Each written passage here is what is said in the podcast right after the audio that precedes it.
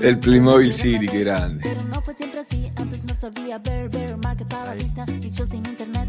NFT, NFT, soy un NFT. Buenas, buenas, buenas. Este, esta es una nueva emisión de La Última Frontera. Muchas gracias a todos los que nos acompañan semana a semana en el vivo. Hay algunos como Nahuel que están por primera vez en el vivo. Saludos Nahuel. Eh, gracias a todos los que nos siguen por YouTube, se pueden suscribir. A los que nos escuchan por Spotify durante la semana. Eh, Cuando corren, hacen algún deporte, están en el ¿Cómo? laburo. Cuando corren, cuando salen a caminar, cuando están trabajando, los que se escuchan.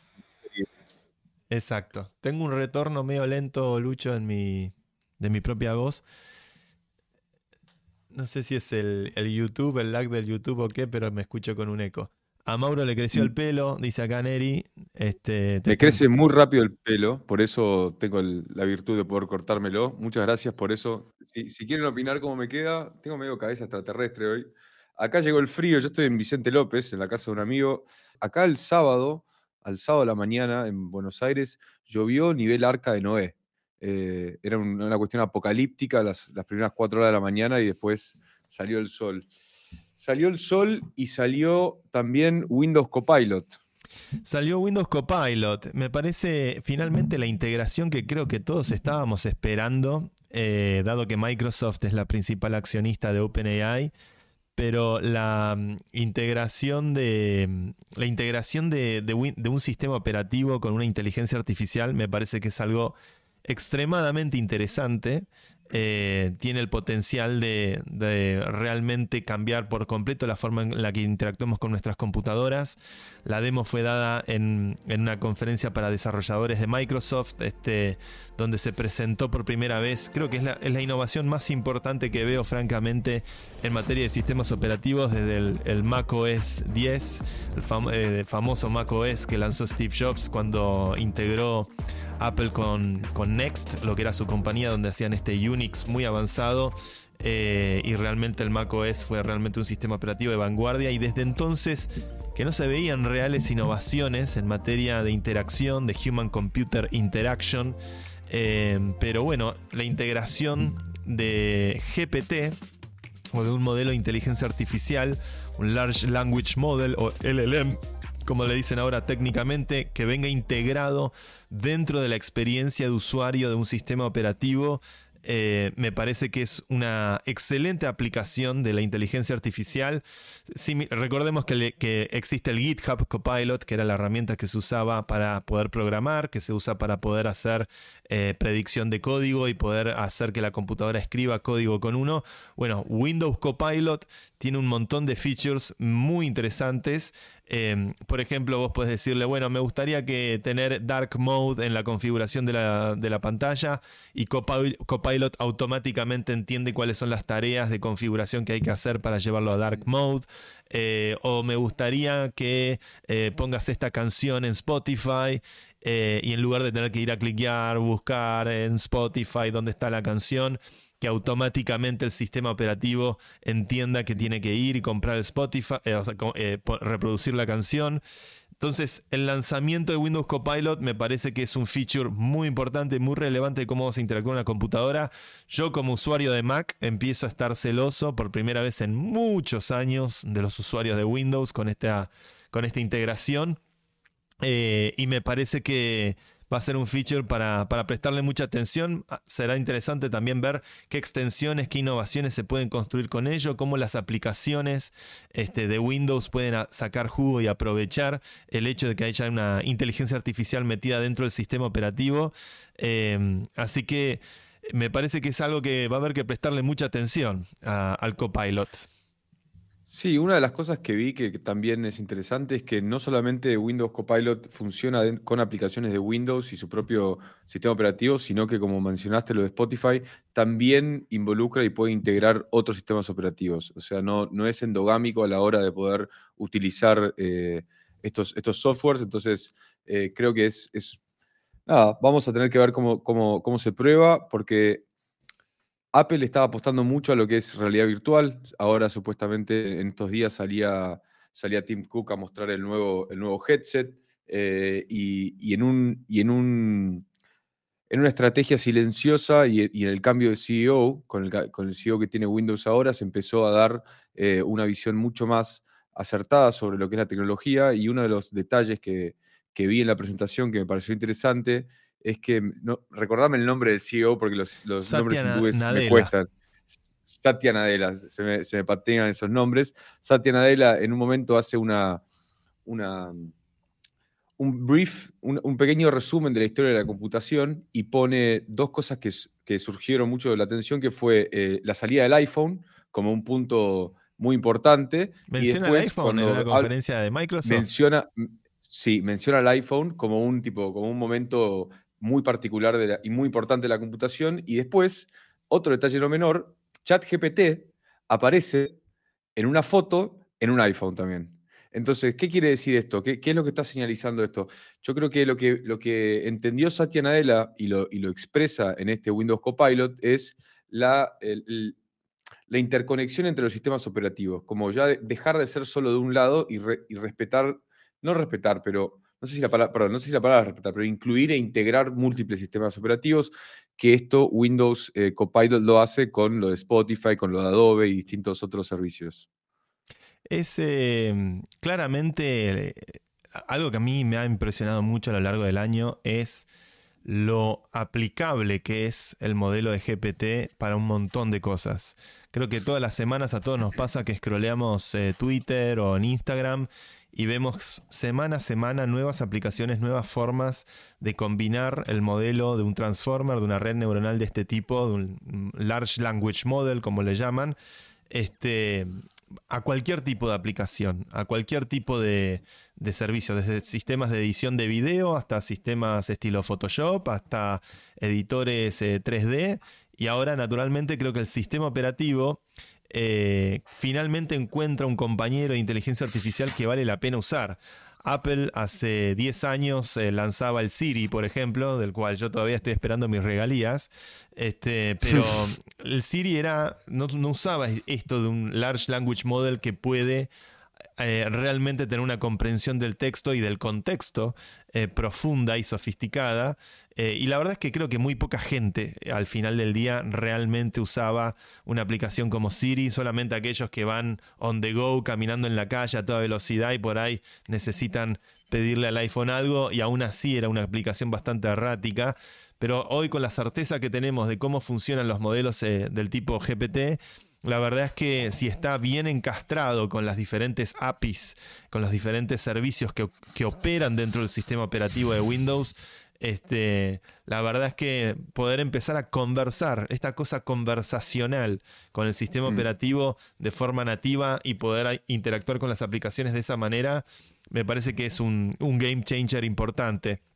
Me imagino, por ejemplo, mucha gente diciendo, che, me gustaría este, diseñar un logo para mi empresa que tenga estas características y que automáticamente este, Windows este, abre la aplicación, genera el diseño este, y se lo envía al equipo, ¿no? Como que tiene, tiene estas características eh, de poder abstraer aún más los pasos mecánicos con los que antes eh, hacíamos el trámite de poder o el proceso de poder llevar a cabo determinada tarea eh, y de repente ahora es esta predominancia de que tal vez el principal punto de contacto que tenemos con un software es el hecho de que interactuamos no con una aplicación donde se sirven ciertos métodos, cierta lógica, sino con un agente.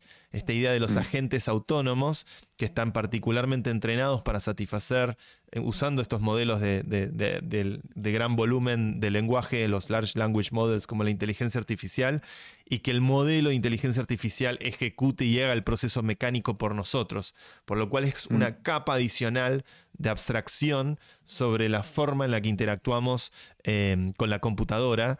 Y me parece que obviamente esto va a ser transversal, imagino, a sistemas operativos, no solamente de, PC, sino obviamente también lo veremos seguramente en sistemas operativos como el Android o como el iOS, eh, donde se, mm. se hagan integraciones relevantes con respecto a eso. Pero bueno, eso le va. sería una penetración de Microsoft en territorio muy enemigo. Fuerte. Este, sí, muy fuerte. Yo la semana pasada estuve en, en, una startup de acá argentinos que son mitad Buenos Aires, mitad Córdoba, que se llama NERX, que lo que están armando es una especie de avatar que funcione como este agente a la hora de, resolverte las dudas o las cuestiones que tengas en, cualquier lugar o, situación. Por ejemplo, voy a poner un ejemplo claro por si no, no fui claro explicándome. Eh, ¿Viste cuando vas a un shopping y tenés los, el mapita y vos decís, che, ¿dónde quiero ir? Bueno, estos están, están creando un avatar que acepta todos los idiomas y es una persona y vos vas, le preguntás, che, ¿dónde está, eh, no sé, una marca de ropa X? Y, el, modelito te dice, bueno, para esa marca tenés que agarrar el pesillo 3, doblar a la derecha, subir un piso y bajar todo en, función, eh, todo, perdón, todo con la imagen de un ser humano.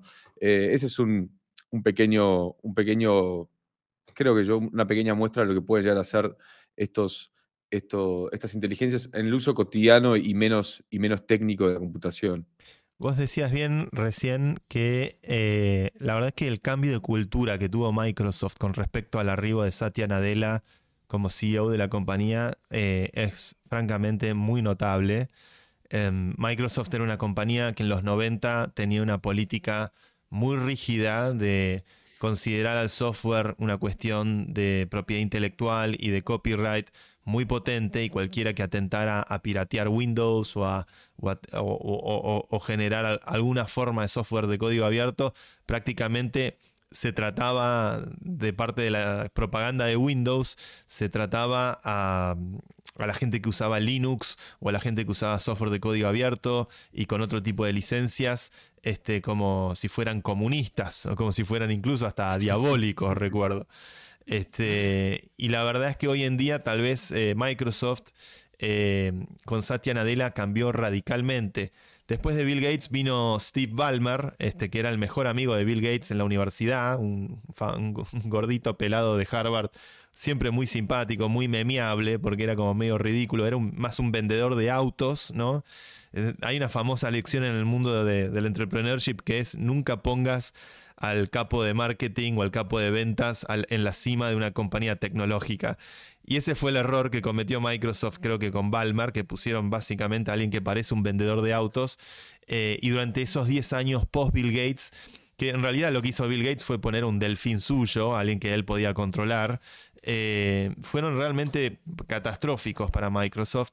Y desde que entró Satya Nadella, Satya Nadella hizo un giro de 180 grados. La empresa empezó a ser una, eh, una, empresa muy amigable a la cultura del código abierto, a la cultura del open source. Empezó Microsoft a contribuir y a incluso abrir este, aspectos de sus diferentes sistemas, incluido Windows, para poder generar este, contribuciones con, con la comunidad. Porque al final el open source o el código abierto, el software de código abierto, tiene una ventaja fundamental y económica con respecto al software propietario, el software de código cerrado, que es que cuando tenés un problema o cuando tenés una necesidad, eh, históricamente las empresas que hacen software privativo, como dice Richard Stallman, o de código cerrado, Em, cualquier necesidad de servicio técnico o de mantenimiento y demás depende de la empresa. Es decir, tiene un costo para, Microsoft o para Apple en algún punto este, de, proveer gente que provee servicio técnico o que provee ayuda a la gente que está comprando su sistema operativo o que está usando sus sistemas. En cambio, cuando se usa un software de código abierto, este, como Linux o cualquier variante de Linux o cualquier sistema eh, de, eh, hecho a través de, liberar la receta del programa, que la receta no sea algo privado, secreto y que solo conoce una empresa como si fuera la fórmula de la Coca-Cola, sino que es abierto, público y todos pueden contribuir y entender cómo funciona el sistema, eso termina generando que el mantenimiento o el soporte técnico no viene de los recursos de la empresa, que son recursos que pueden ser realmente muy costosos, sino que vienen de la comunidad. Y la comunidad eh, cuando algo es muy popular y tiene muchos usuarios y muchos adeptos y muchos hobbyistas que están permanentemente contribuyendo y debatiendo y mejorando un sistema, a la larga la comunidad termina generando mejor documentación, mejor eh, información, este, mayor predisposición en las redes este, y todo a un costo que es eh, considerablemente menor al costo de tener a, miles de personas en un call center atendiendo llamados. Eh, de repente ese costo no existe más porque es el sentido de comunidad de quienes creen en este ideal de que la información debe ser libre, de que la receta de, lo que ocurre dentro de tu computadora debe ser de dominio público, si no, este, no sabemos si hay back office, un, backdoor mm. dentro de Windows o dentro de Apple, seguramente lo haya este, para la NSA mm. o para alguna eh, agencia de espionaje, no tenemos real forma de auditar el funcionamiento de eso. Creo que ese idealismo, ese trabajo de comunidad y esa apertura, al final termina generando incluso beneficios económicos. Muchas empresas que se dedican a la distribución y a la implementación de Linux en servidores, en enterprise, en, PCs, eh, no, no, necesitan tener grandes equipos de recursos humanos porque lo que está detrás es una comunidad que está activamente comprometida, activamente contribuyendo eh, y eso termina volviéndose también un factor muy positivo en la evolución y en el desarrollo de estos sistemas. Eh, el, buen software, es una famosa frase de algún programador veterano, eh, el buen software tarda 10 años en hacerse. Uno cree como programador que puede hacer buen software en, dos semanas, típico error de programador novato. En tres semanas hago esta aplicación, en cuatro semanas hago esta aplicación.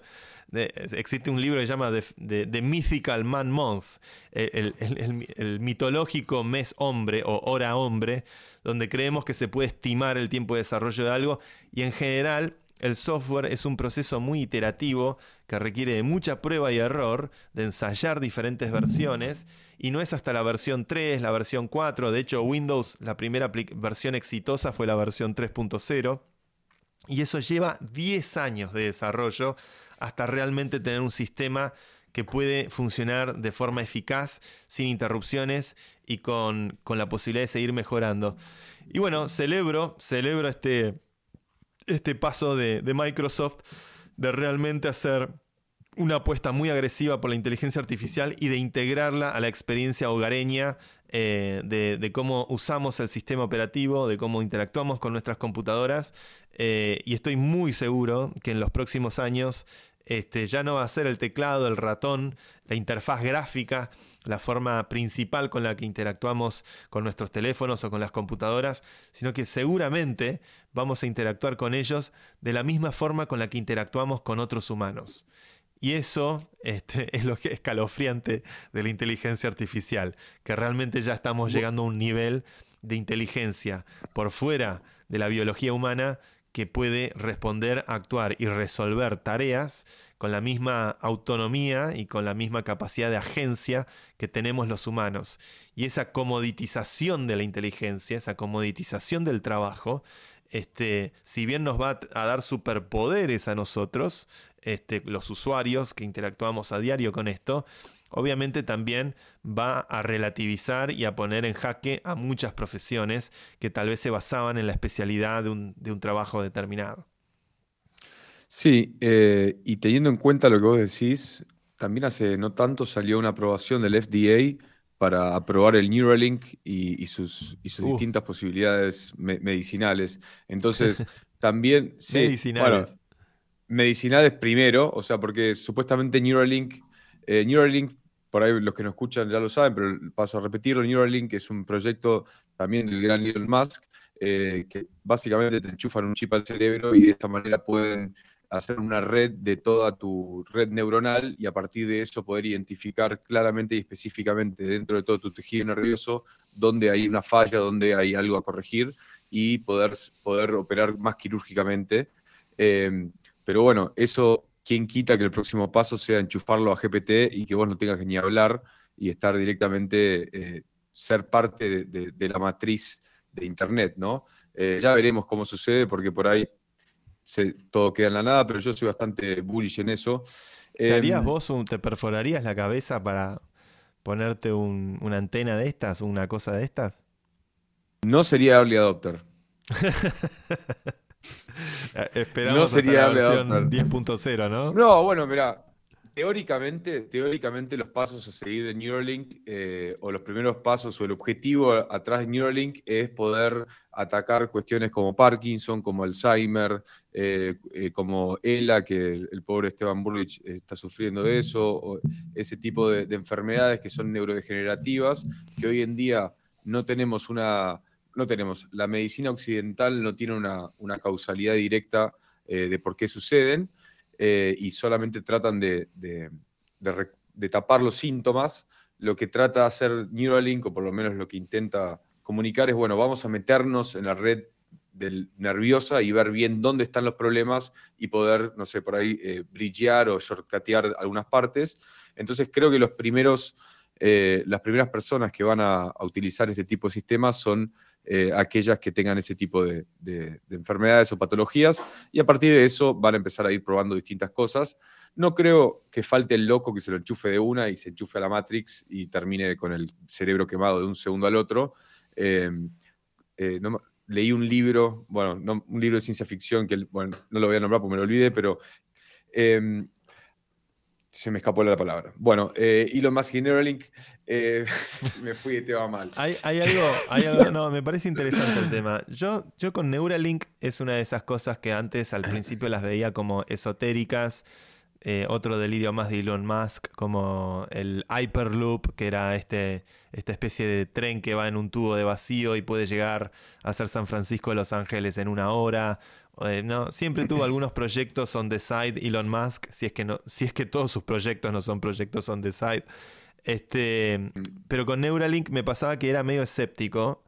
Eh, y la verdad, eh, los últimos papers que están saliendo en inteligencia artificial que mm, están dando mucho que hablar, mucho que hablar, es que este modelo de red neuronal de los, de los Large Language Models, los LLMs, eh, del estilo GPT, que se entrenan este, con una enorme cantidad de neuronas y de parámetros que ya llegan a, la calidad de pensamiento humana, hay algunos papers que empiezan, por ejemplo, a, eh, cuando vos entrenás tu percepción visual, tu cerebro, para ver una imagen este, o, ver, una, ver una fotografía, eh, se puede entrenar un Large Language Model con los patrones de cómo tus neuronas o el campo electromagnético, ¿no?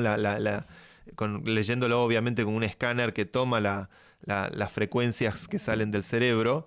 Eh, y luego se pudo hacer, por ejemplo, que ChatGPT, bueno, no, ChatGPT precisamente no, pero que un modelo estilo GPT pueda predecir con bastante cercanía la imagen que vos estás pensando. Eh, mm. Vos entrenás el modelo, te muestran varias imágenes y te concentras tu, cabeza en ver una foto de un auto, o ver la foto de una calavera, o ver una foto de, no sé, de, un, paisaje. Eh, ese input de, esa, de cómo se recalibran tus neuronas o la, cuestión eléctrica de tu cerebro es captada por un lector de ondas cerebrales. Eh, se entrena la red neuronal con eso y luego eh, lo que hace la red neuronal es, bueno, te dicen a vos como paciente o como rata de laboratorio, pensá en un auto o pensá en una calavera. Y tratás de volver a pensar ese auto o tratás de volver a pensar esa calavera y con mucha eficacia el modelo del transformer, el modelo de, la red neuronal, adivina con, con bastante proximidad que estás pensando en un auto, que estás pensando en una casa o que estás pensando en una calavera. Y es, eh, empieza a haber incluso un debate entre eh, eticistas y, filósofos y gente del campo de la inteligencia artificial, si es que no vamos a tener que plantearnos en los próximos años el derecho a que no nos lean la mente, el derecho mm. a que no invadan la privacidad de nuestros pensamientos, mm. porque creo que esa barrera empieza a romperse. Y si vamos camino a los sistemas estilo Neuralink, que yo no tengo duda que Elon Musk es el principal o el mejor reclutador de expertos en inteligencia artificial del mundo. De hecho, mucha gente de Tesla se fue a trabajar a OpenAI cuando OpenAI este, tuvo la, famosa donación de 50 millones de dólares que hizo Elon Musk. Este, hay una contribución y una camaradería entre toda la comunidad de inteligencia artificial. Pero ahora, de repente, un producto como Neuralink que sea capaz de efectivamente interpretar tus pensamientos y por qué no decirlo, hasta tus sueños, hasta, hasta lo Eso que es lo que estaba, eso es lo que te iba, eso es lo que, lo que tenía más presente es, por ahí te lo enchufás a la noche, ves tus sueños, pero yendo al campo de la ciencia ficción y los cómics, eh, por ahí Ma- Ma- Ma- Magneto era el bueno y Xavier es el malo. ¿No? ¿Cuál Charles es? Xavier por ahí es, es el- eh, Xavier Magneto era es el de la silla de ruedas, el pelado, ¿no? Que armó Sí. todos los, eh, lo- los mutantes. Sí, que tenía ese cerebro gigante y que él se podía conectar y ver todo dónde estaban todos los mutantes. Y Magneto dice: No, ni en pedo, ni a palo, perdón. Se pone el casco y dice: A mí no me lee nadie. Es como por cuando ahí, nos pusimos el aluminio. ¿Te acordás la paz Eh, mental que daba sí. ponerse el aluminio? Sí, yo creo que voy a invertir en alguna empresa de producción de papel de aluminio eh, para ver si por lo menos ¿Por, interfiere por qué no con- con hacemos un producto, una gorrita como la del cirismo, Una ¿te acordás? gorrita, Pero que adentro cirismo. tenga todo aluminio. Che, como buena, una ¿eh? capa, ¿no? Una Eh, capa interna, ¿no? Una, capa, interna, todo ahí, aluminio. todo aluminio. Te digo, nos guita, olvidate, me eh, parece. pero no, pa- no pasás un, no pasás un aeropuerto, no pasás un aeropuerto ni a, ni a- ni a ganchos. Porque el aluminio te Esa- lo detectan los, los ra- los radares. Y el lector, de- el lector de metales, te, si te- sí, ¿no? Calculo bueno, que sí. A ver si nos ayuda el, el chat. en el escáner. A ver si. A ver, Neria dice: Yo la compro, pero en el campo voy a transpirar. Compro, Chelo Patterson. Bueno, ojo, acá tenemos dos compradores. Yo creo Eh, que estoy tenemos que para hacer hacer este experimento, ¿eh? Compramos aluminio, lo hacemos medio casero, una tirada de 100 gorritas, las vendemos Sí, sí, a, a unos setter. Encontramos, encontramos el, el- el nombre adecuado, eh, la resistencia en contra de. Ni de. Bueno, ya estoy cualquier cosa, pero. Dios mío. Pero sí, yo lo que pensaba es: justo estoy leyendo. eh, terminé de leer eh, El hombre y sus símbolos de, de Jung y, y habla muchísimo de los sueños. Básicamente, el libro se, se, se guía a través de una misma persona y, y- y sus distintos sueños, y cómo la simbología del sueño es muy importante. Y después de eso empecé a estar más atento yo a mis propios sueños. Y, y es curioso cómo el sueño se- es siempre incompleto y vos cuando lo vas, vos lo vas llenando un poquito con los agujeros, eh, cuando lo escribís y lo bajás, pero no sería un- una mala herramienta para el análisis de los sueños, poder conectarte a, la- a esa máquina, bajar tu sueño a, una, no sé, a un video y después ir a tu psicólogo y decirle, che, ¿qué me está pasando? Eh, entonces, o por ahí ni al psicólogo, directamente a, otro modelo. Pero creo que podría ser interesante en ese aspecto. Con relación a lo que decías, la privacidad. Ya la privacidad es algo que es, creo que es, es una cosa muy casi elitista, te digo, porque ya, ¿quién, quién, quién dispone de privacidad real? ¿Viste? Disponés, Mm. si no estás conectado, dispones de privacidad real.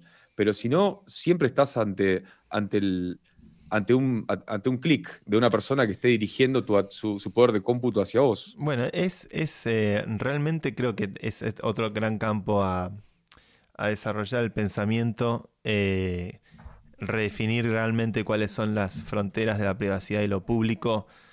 Si estamos realmente en los albores de que empiecen a que empiece a haber tecnología capaz de leer nuestros pensamientos, capaz de leer nuestra, nuestros sueños, este, que ya la fisicalidad, de la intimidad de nuestra esencia, de nuestro ser, eh, vaya más allá del cráneo, vaya más allá de la, de la frontera del cuerpo, eh, de la corporele- corporaleidad física aparente, eh, me parece que ya, y, y esto, no sé, da vértigo, realmente da vértigo, porque yo por primera vez siento que la combinación de Neuralink eh, o de algo del estilo Neuralink con inteligencia artificial, tanto como para leer nuestros pensamientos como para potencialmente generar un input hacia nuestros pensamientos y que de repente seamos todos grandes maestros del ajedrez o que de repente todos tengamos como esta clase de superpoderes, genera también un debate muy potente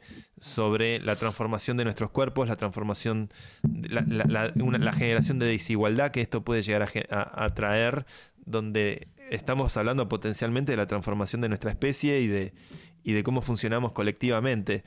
Es bastante escalofriante lo que está pasando, eh, pero bueno, El homo tecno. el Homo Tecno me parece que está, está mucho más cerca Más de lo que nos que imaginamos. Eh, yo- hacer experimentación, yo creo que muchos de los profesionales que están en la inteligencia artificial, de hecho, eh, se acercan a la inteligencia artificial porque eh, su interés original es estudiar el cerebro humano, es estudiar la mente humana. Es famosa la historia del fundador de Palm Pilot, eh, Jeff Hawkins, un tipo que hace 20 años escribió un libro que a mí me gustaba mucho que se llama On Intelligence, que cuenta, él llegó a ser capo de Intel y después de Intel se, mandó a, hacer la, a construir la Palm, que la Palm era la primera computadora que permitía reconocimiento de caracteres eh, escritos a mano. Esto a mediados de los 90, mm. antes del iPhone, antes de todo lo que conocemos hoy en día. Pero el truco de la Palm, que tenía poca memoria y poca capacidad de una computadora muy rústica, era que tenías, podías escribir una S, una P, una H, pero tenías que hacer el trazo de una determinada manera. Es decir, empezar la H de, izquierda a derecha o empezar la S de arriba a abajo. Eh, si la hacías de abajo hacia arriba no te la iba a tomar, si la hacías de arriba hacia abajo. Y el insight que tuvo Jeff Hawkins era que para poder hacer una buena inteligencia artificial no tenías que programar la red neuronal, solamente la red neuronal que está dentro del teléfono, sino que también tenías que entrenar la red neuronal del usuario. Es decir, hmm. enseñar al usuario a escribir los caracteres de determinada manera. Y la verdad es que con Palm se podía escribir muy rápido. Esto es previo al, texto, al tecladito que vemos en los iPhones, estos 15 años antes de eso. Hmm. Eh, y este Jeff Hawkins se metió en el campo de los superconductores y los chips y la inteligencia artificial viniendo del campo del estudio del cerebro, de la biología, de querer entender el cerebro humano. Entonces la fusión de estas disciplinas se viene dando eh, y la verdad es que estamos ahora en el prime time, donde la maduración de 50 años de research, creo que hay una, existe una demo famosa de, de Nicolás Bastía, dice, uno setter, carita la gorra. Bueno, unos wave. tranquilo, tranquilo. o con Ubi, la podemos comprar con Ubi. con Ubi, le damos un poco de utilidad al Ubi. Este, la verdad es que el, campo de, Hay una famosa demo de, un, a un tipo que a mí me encanta, se llama Cloud Shannon Claude Shannon es el, hmm. padre de la información, es el, padre de es el que inventó el concepto de bits. Y en la década del 50, Shannon, que era un tipo muy lúdico, le gustaba hacer malabares, andar en zancos, era como un gamer, pero bueno, de, la década del 50, eh, hizo una demo famosa de un ratón virtual no, virtual no, de un ratón físico, pero un ratón de, de, metal, digamos, un robot ratón, con un laberinto y vos podías cambiar la, configuración del laberinto y el ratón siempre terminaba encontrando la salida con un sistema muy precario de, sensores eléctricos hecho en la década del 50. Desde entonces hasta ahora hubo un inmenso desarrollo donde la computación y la biología siempre estuvieron entremezclados.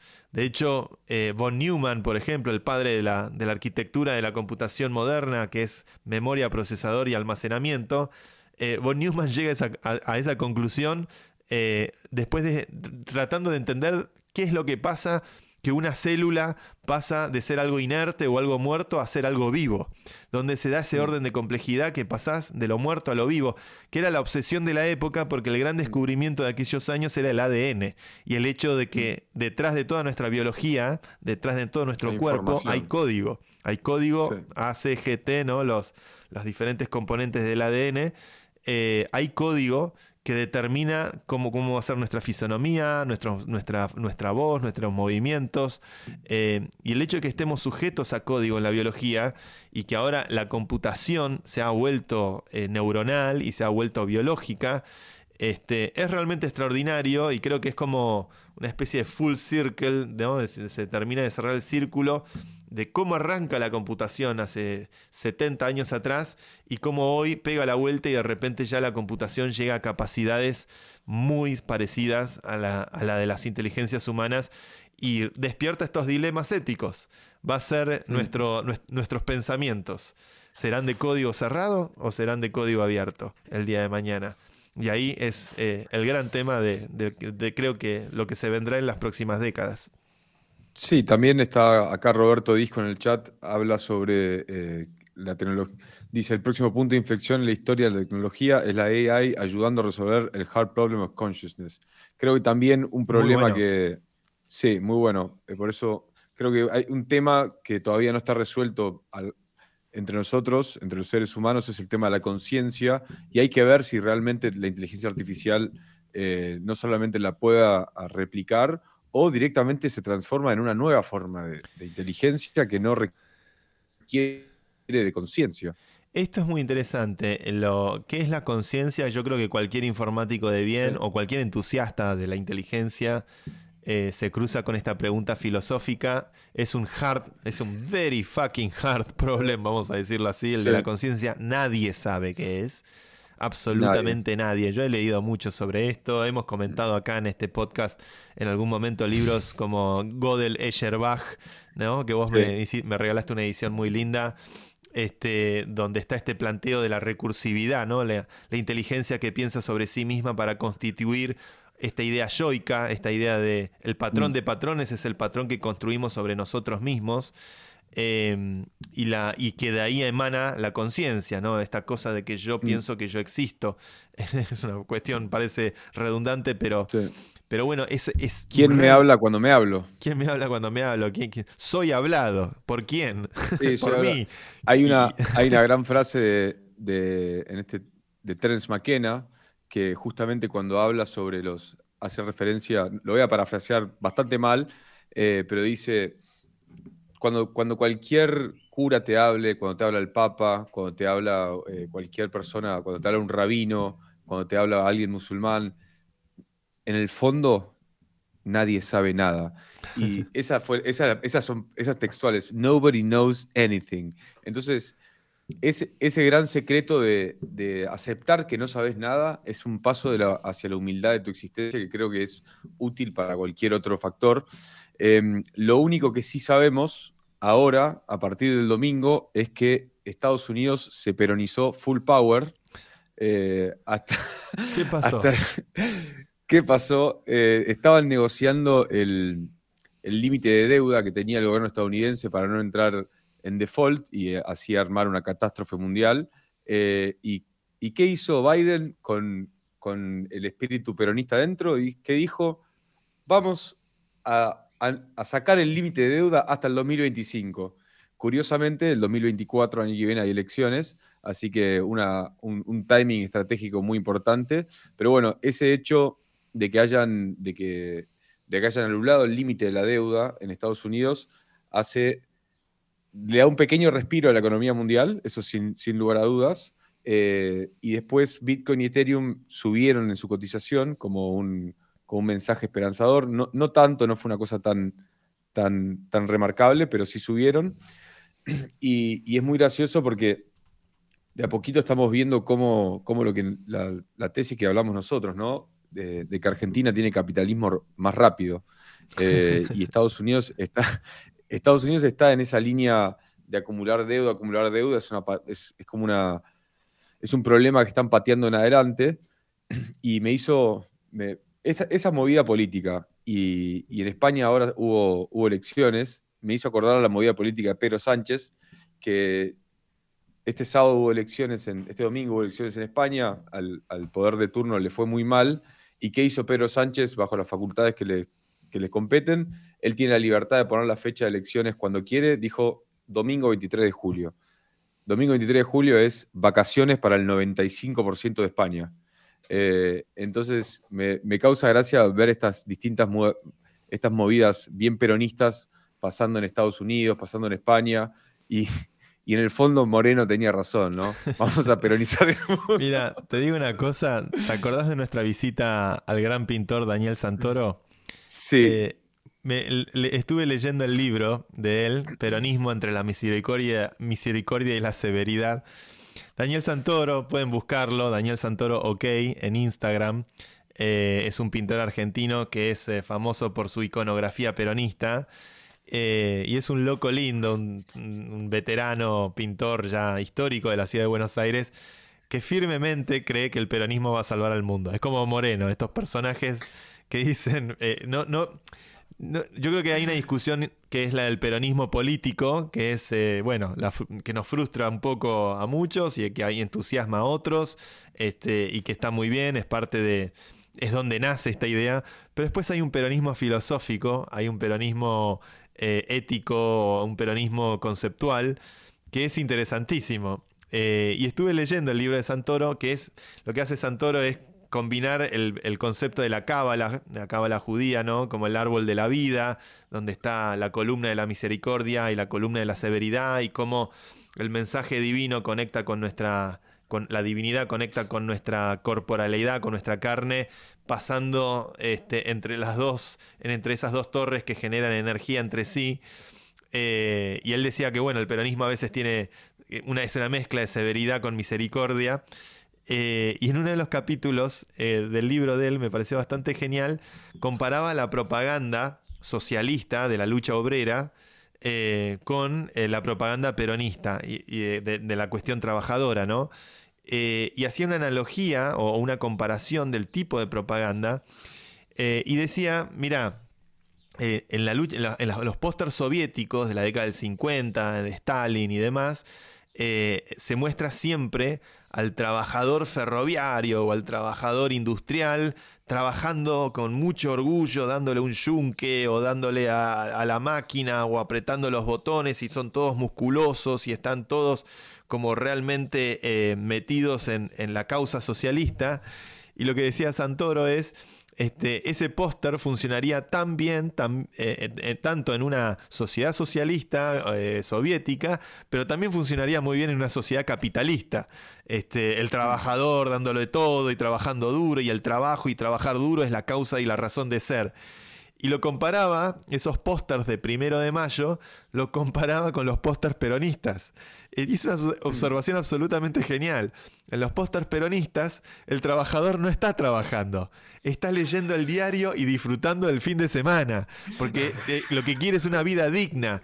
Y la vida digna es la búsqueda de la felicidad del trabajador, y la felicidad es un elemento central del peronismo. No es eh, el esfuerzo, el sacrificio y demás, es el aguinaldo y tener un, poquito de plata extra. Y los pósters es, buscaría las imágenes, las tengo en el libro, pero es el trabajador leyendo el diario con la mujer, la esposa, el hijo, todos contentos, eh, disfrutando de un merecido descanso y ese es el triunfo peronista. No, entonces lo que dice Santoro, que es genial, que esta, dice, el concepto de combatir al capital no es este, justamente es, se refiere a no trabajar para el capital, sino que el capital trabaje para nosotros. Que es una idea muy moderna y es algo que yo me he encontrado diciendo mucho. La inteligencia artificial tiene que lograr que que la inteligencia trabaje, que la máquina trabaje para nosotros y no nosotros para la máquina. Por eso la idea de mm. ingreso básico universal e inteligencia artificial están muy ligadas. Este, sí, ahí, ahí entramos a otra, a otra discusión también, eh, a otro tema de conversación que es, está bien, nosotros tenemos que, que el objetivo de, la, que el objetivo del capital sea que trabaje para nosotros. Eso genera un espacio, un tiempo ocioso eh, y está en la Biblia está escrito, eh, el ocio es el padre de todos los vicios. Es muy difícil no hacer nada, es mucho más difícil no hacer nada que estar constantemente haciendo cosas. Entonces, ya sé que podés como reencauzar tu vida hacia algo, pero creo que el, el que trabaje para nosotros creo que tiene que estar limitado al punto de, de cubrir nuestras necesidades básicas, como lo que vos planteás con el UBI, pero después una vida sin trabajo, y no trabajo en el sentido, y no, no, necesariamente el trabajo en el sentido que tenemos hoy, ¿no? Una vida de, por ahí ir a una oficina todos los días o, cumplir con determinadas tareas para un jefe, digo, incluso las personas que viven en el campo, teniendo su propia comida, salen y hacen algo, van a pescar, eh, o sea, ocupan su, día con distintas tareas, porque si no, es muy difícil mantener eh, una cordura, ¿viste? El, mm el trabajo en el sentido más etimológico, no etimológico, por no lo sabría decir, pero la definición del, trabajo como la acción, creo que es necesario para mantener la cordura. Entonces, como que, viste que cada, cada solución trae nuevos problemas y, creo que es esa solución de que el capital trabaje para nosotros, sí, hasta que empieza a, viste, a, aturdir la conciencia. Mm.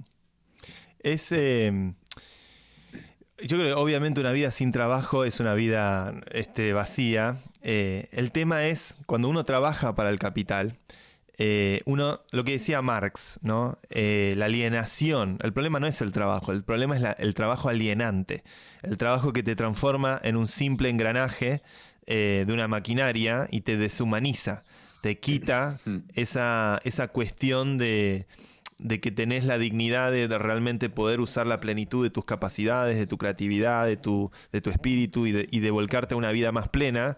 eh, y, y de repente el proletariado, en términos marxistas, ¿no? Como eh, cuya única función es reproducirse, por eso el cuestión, la cuestión de la prole, decía Marx, y que después tu vida no tiene ningún sentido más. Eh, Mm. Y esta cuestión, eh, hay textos de Trotsky, hay textos de, de- de muchos pensadores de esta línea, que es la, la idea o la hipótesis de una revolución que permita abstraernos de las máquinas o que las máquinas trabajen para nosotros, eh, es, no es ir en contra del trabajo, sino trabajo digno, que esto lo decía Perón, Mm. trabajo digno, Mm. que el trabajo, Mm. el, el merecido descanso, el merecido, este, eh, eh, el encuentro colectivo Sí. de la fiesta popular, eh, el, El hecho asado. de- el asado, el este, este afiche de estar tranquilo leyendo el diario un domingo porque te ganaste ese descanso y que ese es Mm. el elemento central del peronismo. Eh, que obviamente desde la oligarquía y desde demás es el la, la mirada es son todos unos vagos, son todos unos choriplaneros, todos quieren vivir de arriba. Mientras se toman un champagne, ¿viste? Con dos, con dos en, en el, el palier de una casa, ¿viste? Sí, que lo dicen nada. desde el Jockey Club, este, tomándose un vino carísimo, tipo, son todos unos, son todos unos vagos. eh. No en ¿te este acordás? ¿Te Y por acordás casa el día cómo que está- ¿no? Este, ¿Te acordás el día que, que- que nos subimos un taxi juntos a la mañana, cuando estás acá en Buenos Aires yendo a una reunión y su- nos sube, le cuento a la gente, ¿no? Eh, nos subimos y el, y el taxista, un personaje, un, eh, tendría que ser comediante, Como todos los dice, taxistas. no, no, no, porque, sí, no, porque ustedes vieron este auto, yo sé lo que tenía, tenía un Nissan Sentra, impecable, qué sé yo. El otro, hace dos semanas, venía por Marcelo T, me agarró una Hilux a 150 kilómetros por hora, se baja el conductor y me dice, ay gordo, no te vi. Hijo de puta. ¿Te acordás? Ay, gordo, aparte, ¿cómo, cómo lo, lo expresó el pibe? Ay, gordo, perdóname, no te vi, venía distraído con el teléfono. Estaba re caliente. El Eh, taxista, había pasado un mes del accidente, el taxista no hizo otra cosa que hablarnos del juicio que le estaba haciendo. Aparte, el choque había sido en Alvear y Cerrito, que es donde está el Jockey Club. Es buenísimo, ¿no? La historia, la historia es espectacular y el taxista diciéndole, no, no, no, porque tu cabeza en el sindicato tiene precio. Se puso re picante de repente. Estaba re caliente, Ay, bueno. pobre. Pero bueno, estas. Che, Es, es gracioso Buenos Aires, donde cómo se ve la. O- otra postal porteña que me, parecía, me parece increíble. En Buenos Aires existen estos porteros eh, o, o, ¿cómo se llama? Vigilantes electrónicos, que son estas torres Ah, con una con una imagen son de tótems. los tótems, ¿no? Con el, con el portero a distancia, en un zoom, a- vaya a saber uno a dónde, ahí como debe, seguramente relojeando varios edificios a la vez. Y los ves en muchos edificios de Buenos Aires, eso. Eso en Madrid, por ejemplo, no existe, o es- este, no lo he visto mucho en otros lugares. Y de repente te cruzas con un edificio que tiene eh, el tótem electrónico y al lado el portero humano de toda la vida, que está ahí hace Sí. 50 años y que no lo pueden echar. Y el consorcio No puso las dos cosas, puso el portero electrónico con el tótem, con la gente que está que sale y ahí tenés una postal increíble de esto, de la Mm. tecnología, el desplazamiento laboral, eh, la crisis que, que genera, el sindicato que defiende al portero de toda la vida porque es imposible de echar después de 40 años el consorcio, es- pero esta situación bizarra donde convive eh, los dos fenómenos, ¿no? La- la- la- la- el conflicto inherente que hay en la tecnología y creo que, que bueno, es interesante estos, estos planteos. Eh, aquí María Eugenia me pone Santi peronista todo en mayúsculas. Yo soy argentino. Ante todo soy, soy argentino y para ser argentino hay que entender todas las materias de la argentinidad. Este, y el peronismo tiene mucho sentido del humor en algún punto para mí. Hay que Sí. saber apreciarlo. Este, pero bueno. Sí, eh, una- sí. Una noticia de, de- de Argentina, ya que estamos hablando, eh, y creo que tiene mucho que ver con, con las tecnologías, cómo pueden ayudar a- al país a, a futuro, es ayer u hoy salió que arreglaron masa en, en la comitiva que fue a China eh, a que nos presten mil millones de, de yuans o de dólares para, para facilitar las reservas. Y el otro día, eh, charlando con vos, me acuerdo que hicimos el, el- hicimos el cálculo. Bueno, para los que nos están escuchando y no lo saben, Santi en el 2014 mandó una carta abierta al ministro de Economía eh, que en ese momento era Axel Kisilov, proponiéndole Esa está, Lucho, en hacer. un- Infobae, la puedes buscar. esa está, sí, bueno, eh, proponiéndole poner el 1% de las reservas del Banco Central en Bitcoin, que en ese momento eran, si no recuerdo, como 50 millones de dólares. Esos 50 millones de dólares hoy estarían va- valuados más o menos, perdonen si no estoy siendo específico, pero no tengo la calculadora acá, en unos 2.500 millones de dólares. ¿Qué- ¿A qué quiero ir con esto? Pedimos mil millones de dólares a China y hubiésemos hecho 2.500 millones de dólares con ese 1% en Bitcoin. No ¿Te digo puedo que se mostrar pueda algo de esa te- carta? Dale, Esto dale. fue publicado en 2014, fue escrito para Axel Kisilov. El Bitcoin cotizaba a 620 dólares. El título es muy claro, pongamos el 1% de las reservas en Bitcoin. Iban a ser entre 30 y 50 millones de dólares, según cómo hagas el cálculo, que hoy valdrían, con el diario del lunes somos todos Gardel igual, pero que hoy valdrían 2.500 millones de dólares. ¿Te puedo pedir, Lucho, que scrolles hasta el final de la carta? Y la fin- el final de la carta y, y subrayes cómo cierra. Subrayes la, la última oración, la última oración de todas, las últimas dos, ahí. ¿Qué dice? Estaba más flaco. Estaba más flaco, sí, estaba mucho más flaco. Miren cómo cierra el artículo. Guarden este artículo, me hago cargo de todo lo que dije. en pija lo escribí el artículo. Man. Te juro, y después de haberme juntado con todos los políticos de Argentina en los últimos 40 días, Bueno, bueno, bueno, bueno, bueno. ¿Eh? Eh, entonces, entonces, guarden este artículo. Ese está bueno, mira, me hago cargo. Esto, esto es lo que más Game. me gusta de esta carta, boludo, porque la firmé Sí. y es la única, la única predicción que hice en mi vida. Este, Bueno, pero a, pero a lo que iba, mi punto es, eh, más allá de lo gracioso de todo esto, es que realmente la tecnología y todos estos avances tecnológicos dan una oportunidad a, resolver problemas a futuro que hoy por ahí no estamos ni viendo. Eh, principalmente en el mundo económico, una cosa que, que vos hablas mucho es poner, eh, a poner mineras de Bitcoin con energía nuclear, la energía de base, eso por ahí algún día invitamos a alguien de- de- del Senat. ¿Es el Senat? No, el Senat es el de transporte. El INVAP. CNEA, ¿no? No, el Centro Nacional de Energía Atómica, el SNEA. ¿Cómo es? El INVAP. sí, bueno, eh, el hablar- INVAP es el- el- el- la empresa argentina pública por excelencia de, de desarrollo nuclear. Ok, Em, desconocía eso. el, mirá, yo me puse a escribir un plan nacional el otro día. No sé, medio, medio, se me dieron, me dieron ganas de, de hacer la revolución de vuelta. Este, si Argentina descentrali- se, vuelve la jurisdicción más compatible con el sistema financiero descentralizado del mundo, la Argentina se vuelve un Singapur de un nuevo tipo de capital. Realmente va a atraer inversiones. Este, y para eso hay que seguir un plan de acción. Este, que podría ser bien el plan de acción del cirismo. Eh, primero, Mm. Bitcoin Legal Tender, que Bitcoin sea moneda de uso de curso legal, que se puedan hacer contratos en Bitcoin, que se puedan pagar cosas en Bitcoin. Arrancaría por Bitcoin, ahí. Ethereum. También, ¿O obviamente, solo- estaría lo- los contratos inteligentes me parece que tienen que compatibilizarse con el funcionamiento del Estado. Pero esto Ok. parte de una premisa filosófica que es, eh, si yo pudiera, imagínate, no, no digo que vaya a suceder, pero imagínate que soy diputado nacional o ministro o algo por el estilo, y tuviera un poquito de posibilidad de influir en la esfera política. Imagínate, poderle que llegue a ocurrir. Este, yo creo que la- la línea ideológica que yo trataría de perseguir es la de compatibilizar o la de empezar a construir la Argentina como network state. No la Argentina, el Estado Nacional tradicional, sino cómo vamos a compatibilizar precisamente ese Estado que ya tenemos con el, con, con el network, con la red, con el- la, la parte del Estado que ya es un Estado que usa las herramientas autosoberanas, que usa las herramientas de la descentralización. Es decir, vos no legalizás tratando de ser extractivista con esas herramientas y cobrando un impuesto pedorro del 10-15% que al final es más de lo mismo. No, sino que huye. construís un nuevo Estado o, un, o extendés la capacidad del Estado realmente incorporando los beneficios del uso de tecnologías autosoberanas. Y eso va a atraer esos capitales, como Bitcoin, como Ether, como todo.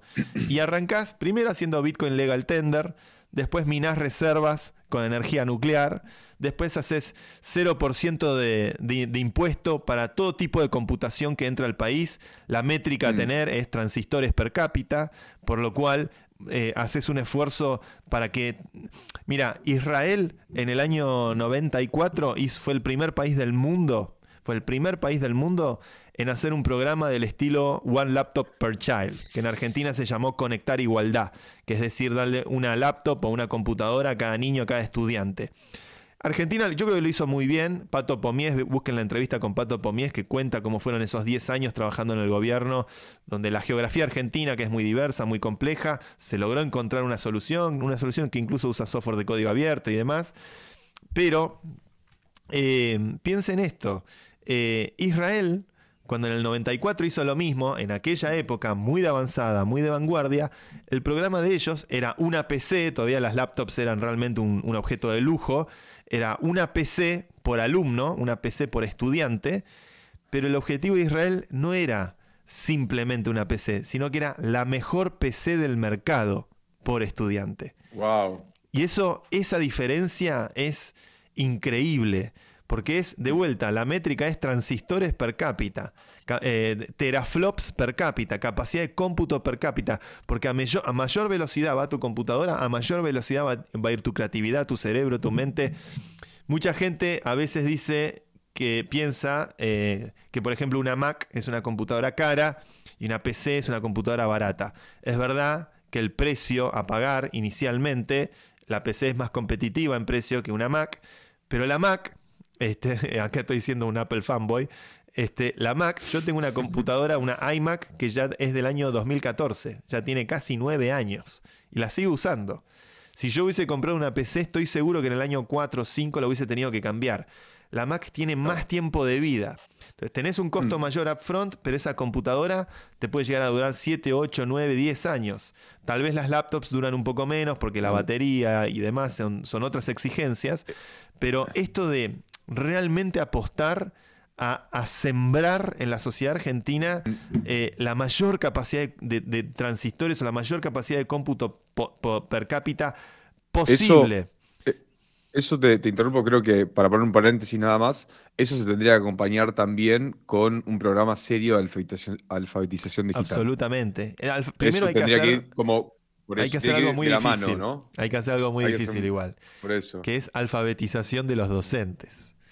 Sí, eh, y ahí tenemos al, gordito Baradel, a no, pero eso, mira, mira, eso, y esto ya podemos poner a pimponear ideas, ¿no? Pero creo que la alfabetización de los docentes es, eh, es querer ir a, luchar en el campo donde vas a perder. Entonces creo que hay, hay, hay proyectos, hay recursos, hay, hay empresas privadas que están trabajando en ese tipo de, objetivos. Eh, dos proyectos, uno que mencionamos mucho, que es em, que es Proof of Integrity, pero también hay otro que con que Flor Julio, una amiga nuestra, que tiene Potrero Digital, que ya tienen 17 escuelas, están abriendo su propia empresa. Hay, hay distintos proyectos que han embarcado de esa aventura de enseñar, de, la enseñanza de lo digital, para preparar directamente y exclusivamente para ese tipo de, trabajos. Entonces, creo que no necesariamente necesitas ir a luchar eh, al campo de batalla ajeno, en donde vas a verte completamente eh, sobre, viste, vencido de alguna manera ya antes de entrar, si no tenés que empezar a, como siempre hablamos, Siri, eh, estrategia indirecta. Si no podés ir de frente contra el gordo Baradel, porque la realidad es que es, es, mucho más complejo, porque tenés que ir al Congreso, tenés que ir a los sindicatos, tenés que hablar con los docentes, más al choque. Entonces, en vez de al choque, que ellos sigan chocando, y lo que haces es agarrar las estructuras que ya existen y empezar a darles, eh, soltarles la rienda. Entonces, incluso, mira, incluso los, distintos eh, proyectos como, no sé, que hoy, viste, Digital House, Cover House, no sé cómo se llaman, pero bueno, los que nos escuchan en Argentina saben de quiénes hablamos. Eh, ese tipo de proyectos también son interesantes porque son, son empresas que buscan eh, rentabilidad, o sea, buscan un beneficio económico, pero están dándote pequeños cursos adaptados a la forma de educación que hay hoy en día, que es puntualmente esto. Mira, te doy un curso de, no sé, de manejar marketplaces Punto. Entonces, no, no, tenés que tampoco pasar por todo el abanico tradicional de educación para estar eh, atacando este problema. Entonces, tampoco soy tan, tan, viste, eh, bueno, es un problema grande, ¿viste? Típico gordo con, con un Malbec, como decís vos, no, esto está, todo en el horno, esto no se puede resolver. No se puede resolver si vas a pelear la batalla al campo que te, te proponen. Pero si pensás de otra manera, decís, che, ¿por qué, qué está pasando ya? Como el network state que hablas, ¿no? ¿Qué está pasando ya? ¿Quiénes son los, play, los players o quiénes son los actores dentro de este ecosistema que están trabajando en esta dirección y tratar de darles una mano desde ese lado?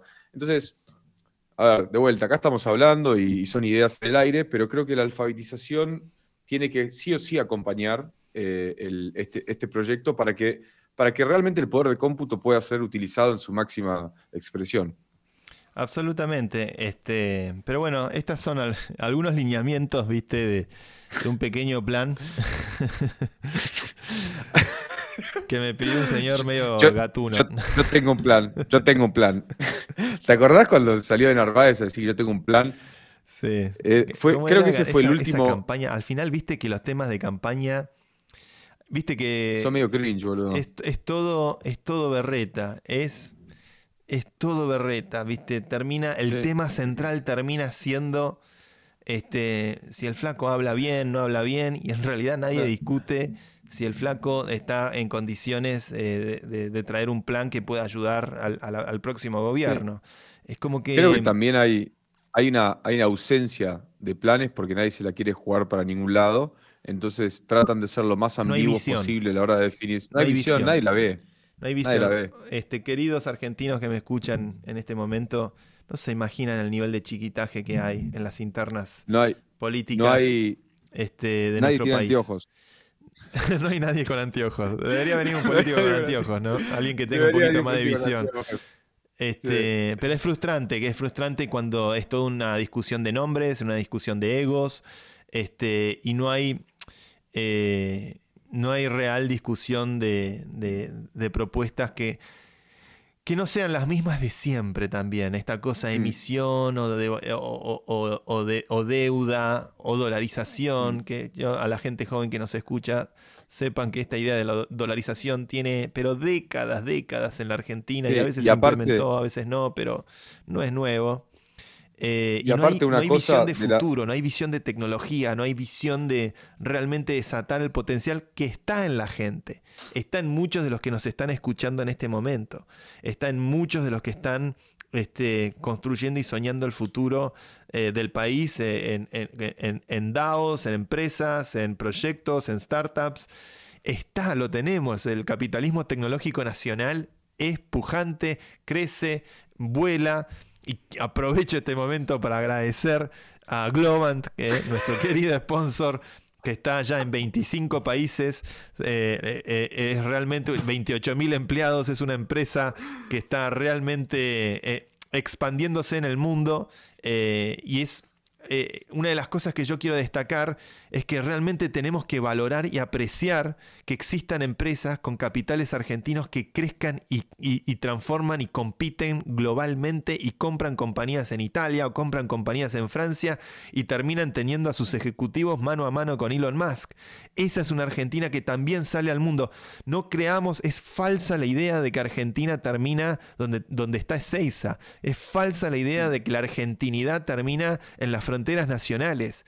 En este momento hay miles de argentinos viviendo fuera del país y les puedo asegurar que cada uno de ellos se siente más argentino que nunca, porque Argentina es más que un país, es una civilización y viene a traerle al mundo un concepto del trabajo donde merecemos tener una vida digna y no trabajar para el capital, sino que el capital trabaje para nosotros y que ese obrero el domingo pueda hacerse el asado y leer el diario feliz con su señora diciendo, esto me lo gané con el fruto de un trabajo que no me aliena y que me da una vida digna. Ahí sí me puse peronista, mm. neo, neoperonista, tecnoperonista. Pero creo que es lo que vamos a necesitar frente al avance de la inteligencia artificial. El ah. ingreso básico universal, o el choripán, como le dicen los peronistas, tiene su razón de ser con el avance de la automatización, con, la abstracción del trabajo, con el avance de la inteligencia artificial. Mm. Muchas de las ideas que nacen, incluso Marx tiene un famoso texto que se llama eh, em, The General Intellect, el intelecto general, donde él incluso en 1850 ya se anticipa la idea de que emergería dentro de la sociedad esta mano invisible se transformaría en una mano capitalista, en una mano técnica que empezaría a coordinarlo todo. Y estamos en los albores de eso. Eh, aquí estamos realmente conectados a través eh, de ese general intellect. Em, Mm. Y, también es- Mercado Shops. y también quiero agradecer a nuestros amigos de Mercado Shops que hacen de lo difícil algo fácil. eh, son la herramienta por excelencia para poder comerciar y vender tus productos a través de Internet. Tenés toda la infraestructura de Mercado Libre. Tu producto va a aparecer listado también en Mercado Libre, además de en tu propio sitio. Es gratis. Es gratis, no tenés que pagar una suscripción, ya puedes empezar a vender y puedes usar Mercado Pago, Mercado Envío, todos los productos de Mercado Libre. Así que también agradecemos a, a nuestros amigos de Mercado Shops. Capitalismo tecnológico nacional es lo que queremos promover.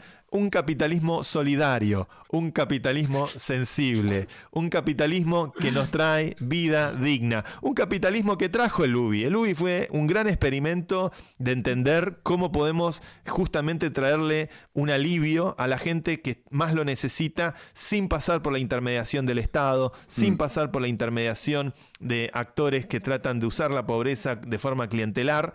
Eh, y creo que la tecnología nos está dando algunas herramientas que nos permiten soñar eso. Eh, y lo, lo genial es que mucho de esto están haciendo en Argentina, de Argentina para el mundo, realmente. Vitalik, cuando vino a Buenos Aires, lo tenemos acá, a- acá al Vita querido en la fotito que tengo acá al fondo, cuando vino a Buenos Aires, este, vino porque quería entender por qué había tanto talento construyendo para Ethereum, con Ethereum, en Argentina. Y no, no solamente se enamoró de la Argentina, sino que después volvió. Volvió y vio la Copa del Mundo, el mejor país del mundo. Entonces, este. Nada, yo quiero, quiero dar un mensaje de optimismo como, como en todas nuestras emisiones. Este, pero, pero creo que el- llegó el momento de peronizar al mundo, pero, pero justamente Pero también. el llegó peronismo de momento- Santoro. el peronismo de Santoro, peronismo conceptual, filosófico. Sí, Este, no, no, no el peronismo, este, el, el peronismo corrompido por el poder, ¿no? El peronismo Mm. que, que de repente tiene que entrar en esos juegos de poder que, que bueno, sacan, sacan lo peor de uno. Este. Sí. Que nos fuimos por las ramas, ¿no? Un poquito. Yo, yo lo único que quiero decirle a la gente que nos está viendo y a la gente que nos está escuchando, eh, hoy en la antesala de este, de este capítulo de hoy, eh, hablando por el grupo, Santi me dice, che, me siento mal, por favor, toma la rienda vos. Eh, y Es verdad, ¿no? siendo The todo- show must go on. A veces uno está mal y show- necesita. me siento mal, vino acá con, todo, con toda su arte y, y- y se copó, y se copó, y se copó, así que una, una fiesta esto. Eh, creo que tocamos los temas que queríamos tocar, eh, informamos lo que queríamos informar, nos reímos como nos queríamos reír. ¿Y vos tenés novedades de, de- de tu existencia, Siri? ¿Qué novedades tengo de mi existencia? Este, no, eh, por ahora probablemente estoy planificando un, un regreso a Buenos Aires en, en junio, sería mediados por ahora. Este, la verdad es que este, seguramente me encontrarán por allá. Em, eh, estoy muy meditativo Bueno, en, Ma- en Madrid, tratando de resolver también cuestiones de, de mi vida aquí, que es donde vengo viviendo los últimos cuatro años. Em, pero bueno, con muchas ganas de volver, de reconectar con Argentina, de reconectar con mi querida patria. Este, veremos, veremos eh, qué será de Mm. nuestro destino, pero la verdad es que este, hay, un, hay un compromiso y unas ganas este, grandes de tratar de traer algo diferente al país. Este, de- no depende estrictamente de mí, depende de ciertos caciques em, de la, de la, ¿cómo lo vamos a decir? De la Caciques, política. punto. Caciques, depende de ciertos Casi que caciques punto. si puedo tener un lugar o no. Este, pero mi vocación está más firme que nunca. eh, y si voy es para, es para darlo todo. Qué bueno. Mira, acá en el chat, Emanuel Romero eh, dice otro meet. Fabián Estaría Peralta bueno, ¿no? dice juntada en junio. Eh, chicos, si les gustó la juntada que hicimos la otra vez en Blogspace y, y quieren que se repita, yo. Bloghouse, perdón. Uf, estoy en- con, con otra cosa en la cabeza. Con Bloghouse. em, Yo el encantado. hace frío ahora. Sí, sí, sí. Eh, ah, ahí está. Eh, yo encantado de organizarla, así que cuando, cuando tengas esa, esa, cer- esa certeza, Siri, informala y nos ponemos en movimiento. El 25 de junio, según eh, la justicia electoral, eh, haremos go- gorritas que tengan aluminio adentro. Este, Y anteojitos. eh, y anteojitos. Aquí Nahuel pide alguna info de Lubi. Hay algo de Lubi que yo lo comuniqué en Twitter este, esta semana y las semanas anteriores, lo vengo comunicando, aprovecho para comunicarlo ahora también aquí. El Ubi tiene un mecanismo de sincronización con el contrato de Proof of Humanity que si expira tu perfil, si expira tu perfil, eh, los UBIs que generaste y nunca usaste están como incentivo eh, para quien denuncie un perfil expirado y eh, quien denuncia un perfil expirado se puede quedar con esos UBIs. Esto fue un diseño que hicimos hace dos años para poder evitar que se emitan UBIs de más y los UBIs que se acumulan y no se usan, este, de repente hoy que hay un... Esto es antes de que supiéramos que en Ethereum iba a surgir un montón de robots de lo que se llama MEV, Miner Extractable Value, robots que tratan de, de sacar ventaja de los diferentes contratos inteligentes. Es un problema grande dentro del ecosistema de smart contracts porque es una industria en sí misma. Eh, por lo cual, si quieren proteger sus UBIs, lo único que tienen que hacer es una transacción a ustedes mismos, mandándolos de la wallet donde los tienen a otra wallet. Eso es todo. Eh, eso es todo y eso es todo lo que tienen que hacer. Así que, que simplemente eso. Hay un video de Fran Pérez. Hay un video de Fran Pérez excelente. Busquen la cuenta de Fran Pérez en Instagram y en Twitter que, que les va a, A ver, yo te explicar. lo busco, tiro el chivo así para, para- creo que es arroba Fran Pérez, ¿no? Arroba, creo que es arroba Fran Pérez o F Arroba- no, es arroba Fran Pérez guion bajo CO en Twitter. Perfecto. Arroba Fran Pérez guion bajo CO en Twitter. Eh, gente, muchas gracias por, por habernos acompañado eh, en esta emisión de hoy. Esta emisión de hoy fue mucho más eh, yacera de lo que solemos hacer. Tenemos, solemos tener temas y los tocamos. Hoy nos fuimos medio por las ramas de la filosofía y las ideas que nos trae la inteligencia artificial a nuestra mente. Cuando tengamos novedades sobre, sobre la presencia o no de Siri acá en, en, en Argentina, yo me encargaré de, de reservar el lugar y hacer este encuentro. Si tienen ideas o ganas de que se... ¿Ya se escucha? A ver, habla Siri. A ver, a ver, ¿me escuchan ahí? No, no, no. Se, se perdió en el aire. Se perdió No el importa, aire. no importa. Bueno, sigo, sigo con mi cierre. Eh, organizaremos otra juntada para vernos en persona. De a poquito empezar a aumentar eh, la cantidad de personas que somos en esto. Tengan una gran semana. Nos vemos el próximo martes a las 3 de la tarde por La Última Frontera. Fuerte abrazo para todos. Muchas gracias por acompañarnos. En la carretera